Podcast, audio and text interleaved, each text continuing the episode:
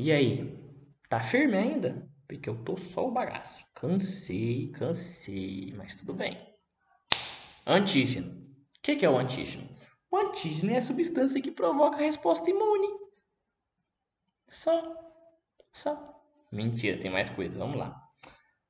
O antígeno é a substância que provoca a resposta imune em linfócitos específicos. Esse é o antígeno.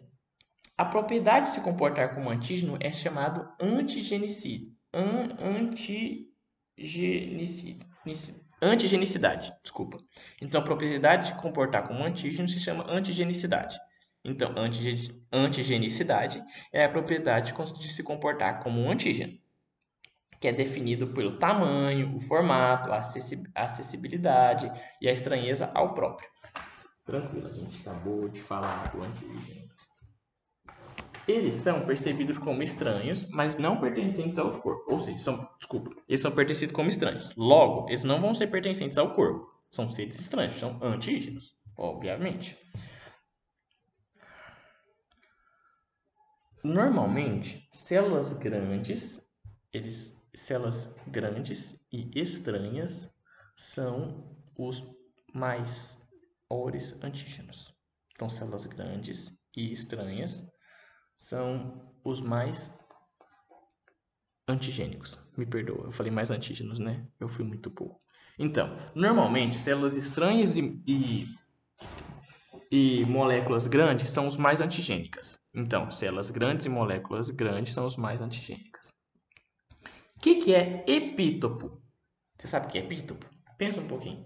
Pensou, né? Então, epítopo é o grupo molecular pequeno reconhecido pelos, linfó pelos linfócitos. É como se fosse a impressão digital do antígeno. O, o epítopo, epítopo é o que faz o, um antígeno ser diferente do outro. Eu sou esse antígeno por causa da minha impressão digital, por causa do meu epítopo. Então, o epítopo é um grupo molecular pequeno reconhecido pelos linfócitos.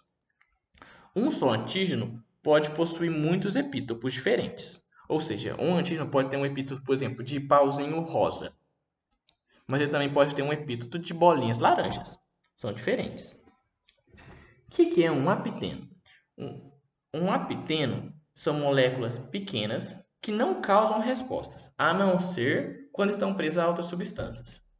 Então, apiteno são moléculas pequenas que não vai causar resposta imunológica, a não ser que vai estar ligado a outras substâncias. Ok? Beleza, falou de apitenos. Aloantígenos Aloantígenos são os marcadores de superfície celular que ocorrem em, em alguns membros da mesma espécie, mas não em outros.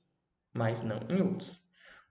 Os aloantígenos é isso, é complicado, porque é decoreba. Então, aloantígenos são marcadores de superfície celular que ocorrem em alguns membros da mesma espécie, mas não em outros. Fechou? Respira pausa escuta alô antígeno de novo, porque é difícil mesmo. Agora, também tem o superantígeno. O que é o superantígeno? São estimulantes potentes da célula T e provocam resposta imune exacerbada. Ok? Então, o antígeno, o superantígeno já diz o nome, super, é um antígeno pica, é um antígeno grandão. E ele é estimulante da célula T e vai provocar resposta imune exacerbada. O que é o alérgeno? O alérgeno é o antígeno que provoca reação alérgica. O alérgeno é isso. O que é o autoantígeno? O autoantígeno são moléculas próprias que causam reação imune. Isso. O autoantígeno são moléculas próprias do corpo que causam reação imune. O que, que isso te lembra? Moléculas próprias que causam reação imune. Uma doença autoimune. Esses são os aloantígenos. Agora a gente vai falar bem ligeirinho, bem rapidinho de resposta imune. A tem, você primeiro vai ter que ter exposição ao antígeno. Essa exposição primária demora de 10 a 12 horas para iniciar a produção do IgM, que eu te falei que é o, o, o, anticorpo, o, o anticorpo mais, mais abundante. Que eu lembro que eu te falei, o IgM é o anticorpo mais abundante, que é o pentâmero lá.